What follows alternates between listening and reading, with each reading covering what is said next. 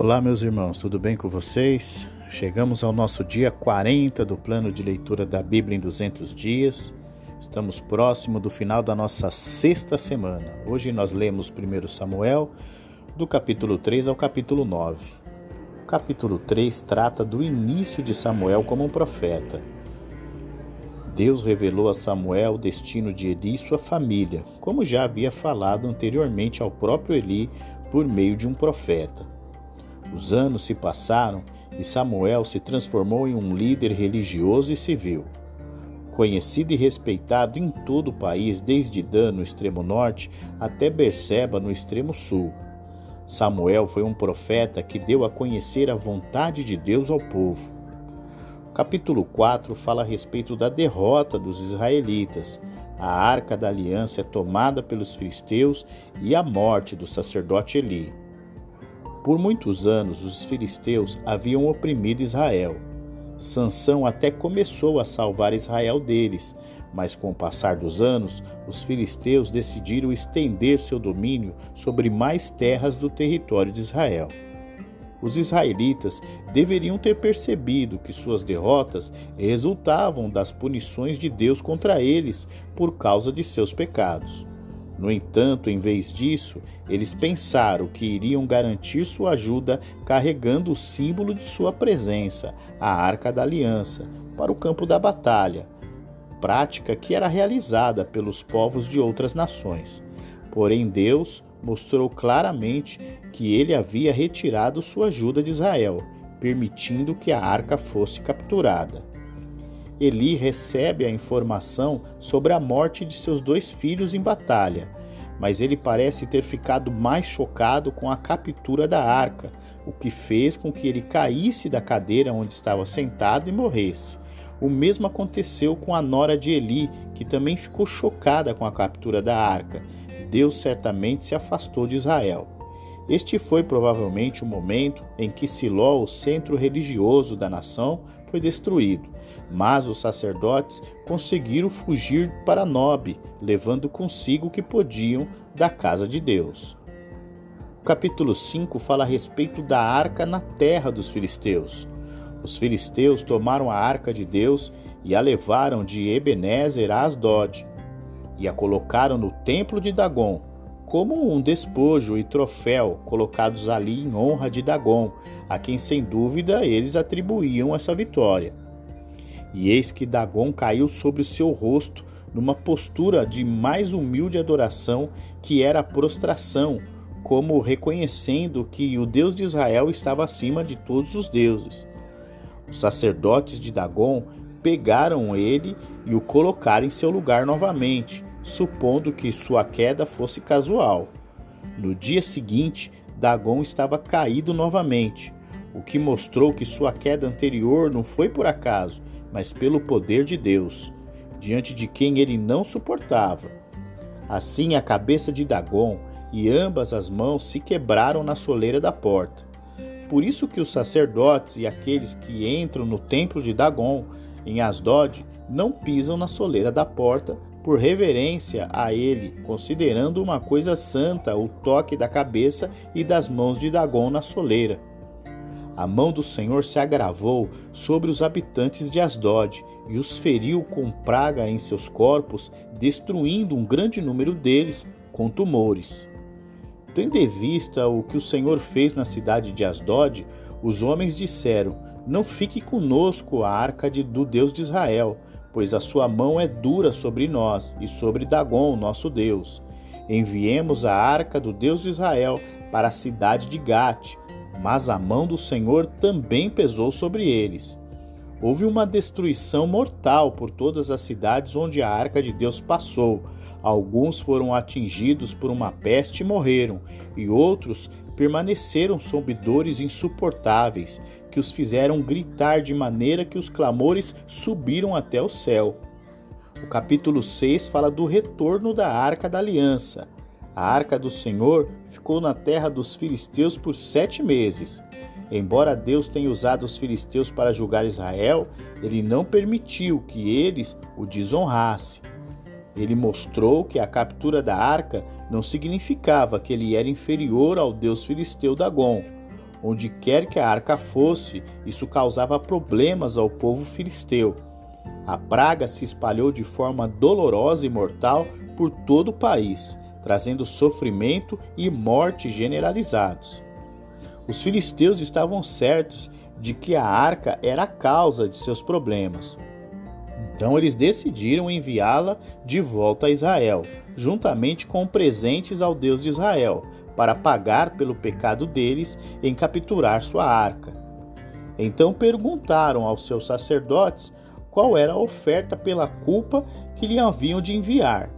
E eles responderam, segundo o número dos chefes dos filisteus, cinco tumores de ouro e cinco ratos de ouro, porque a praga é uma e a mesma sobre todos os vossos príncipes.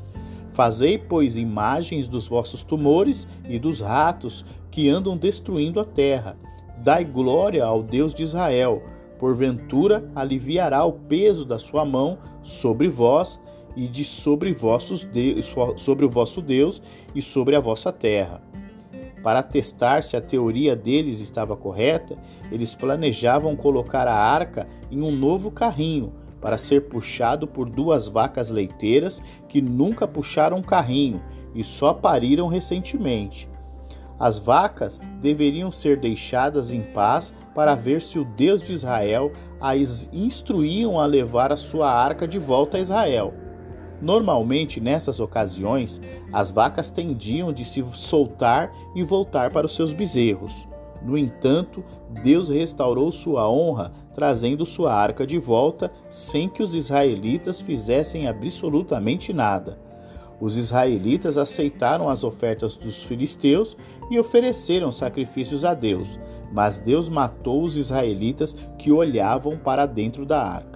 A arca era sagrada, ou seja, eles não deveriam tratá-la como um objeto de curiosidade ou de superstição. Por isso, temendo situações piores, eles então enviaram mensageiros ao povo de Kiriat Jearim e disseram que o povo filisteu haviam devolvido a arca do Senhor e que eles deveriam ir buscá-la.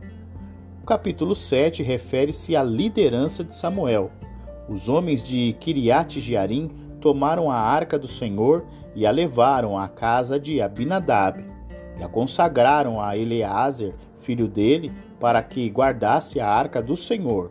A arca ficou em Kiriat Jearim por vinte anos. Portanto, durante os anos de opressão dos filisteus, a posição de Samuel como governante e chefe em Israel tornou-se firmemente estabelecida. Como líder religioso, ele ordenou que o povo se afastasse dos ídolos e adorasse apenas o Senhor. E o povo lançou do meio deles os deuses estranhos e serviram só ao Senhor. Em resposta ao arrependimento do povo e às orações de Samuel por eles, Deus deu a Israel uma grande vitória sobre os filisteus, expulsando-os completamente do território de Israel. Então Samuel tomou uma pedra e a pôs entre Mispá e Sem, e lhe chamou Ebenezer e disse: Até aqui nos ajudou o Senhor. Assim, os filisteus não mais vieram aos termos de Israel porquanto a mão do Senhor foi contra eles em todos os dias do sacerdote Samuel. As cidades que os filisteus tinham tomado de Israel foram restituídas, desde Ecrom até Gate, cujos termos também Israel arrebatou da mão dos filisteus. E havia paz entre Israel e os amorreus. Com a destruição do tabernáculo de Israel em Siló, a vida religiosa do país se concentrou em Samuel. Sendo assim, ele montou um altar para sacrifício em sua cidade natal, Ramá. A administração civil também se concentrou em Samuel. Ele se deslocava a cada ano, viajava pelo território e julgava o povo de Israel em três locais: primeiro em Betel, depois em Gilgal e por fim em Mispá. O capítulo 8 fala sobre o estabelecimento da monarquia a história de Israel continuou a seguir o padrão estabelecido no livro de Juízes, uma vez que o juiz designado por Deus, nesse caso Samuel, não era mais capaz de exercer controle sobre a nação, pois Israel, pois Samuel já estava velho e seus filhos que o sucederam como juízes não eram como ele, o povo se afastou de Deus e passou a agir de maneira errada. Em busca de uma estabilidade dentro da nação, o povo pediu a Samuel que acabasse com o antigo sistema e lhes desse um rei, como as outras nações. Isso foi mais do que meramente uma rejeição do sistema de regra pelos juízes, foi uma rejeição a Deus. Samuel lembrou-lhes os exemplos que poderiam ver nas nações ao redor, onde os reis oprimiam seu povo com regras severas, trabalhos forçados e impostos pesados. Mas os israelitas não se comoveram, eles queriam um rei. Porém, o povo não quis ouvir a voz de Samuel. Eles disseram: Seremos como todas as outras nações, e o nosso rei nos julgará, e sairá diante de nós, e fará as nossas guerras. Ouvindo, pois, Samuel todas as palavras do povo, as falou ao Senhor. E então o Senhor disse a Samuel: Dá ouvidos à sua voz, constitui-lhes um rei. E então Samuel disse aos filhos de Israel: Vai-se cada um para a sua cidade. O nosso último capítulo de hoje, capítulo 9, trata sobre o encontro de Samuel e Saul, que se tornou o primeiro rei de Israel. Saul estava preocupado com a perda das jumentas de seu pai e com a preocupação que ele poderia causar ao pai por estar longe por um grande tempo em busca das, das jumentas perdidas. Então, essa preocupação o levou a procurar a ajuda de Samuel. Ele achava que Samuel, com sua capacidade de ter visões e fazer previsões, poderia lhe dizer onde estavam as jumentas. Saul era filho de Quis, era um jovem de estatura alta, formoso de aparência e saudável. Tendo, pois, os jumentos de seu pai se afastado do pasto, ele disse ao seu filho: Pega um criado e vai à procura dos animais. Por dias eles vagaram pelas colinas e vales à procura dos animais. Em busca dos jumentos, eles chegaram perto da cidade onde residia o profeta Samuel. Então o criado sugeriu que ele consultasse o homem de Deus que havia naquela cidade. Assim, Saul entrou na cidade à procura de Samuel. E não familiarizado né, com a aparência de Samuel, ele o vê e pergunta para o próprio Samuel aonde era a casa do, vivente, do vidente. Eu sou o vidente, respondeu Samuel. Mas naquele momento Samuel não podia conversar com Saul. Ele o convidou para subir com ele para o alto da colina e participar da refeição. E na manhã seguinte ele despediria Saul declarando tudo quanto estava no coração dele. Deus revelou a Samuel que ele havia escolhido Saul para ser o rei de Israel. Saul salvaria Israel dos filisteus, que haviam renovado recentemente os seus ataques. E então Samuel preparou Saul para receber essa, no essa notícia surpreendente tratando-o com honra especial em um banquete de sacrifício que estava sendo realizado naquele momento. E assim, nós encerramos o nosso dia 40 do plano de leitura da Bíblia em 200 dias. Amanhã é o nosso último dia da sexta semana. Eu aguardo você e até lá!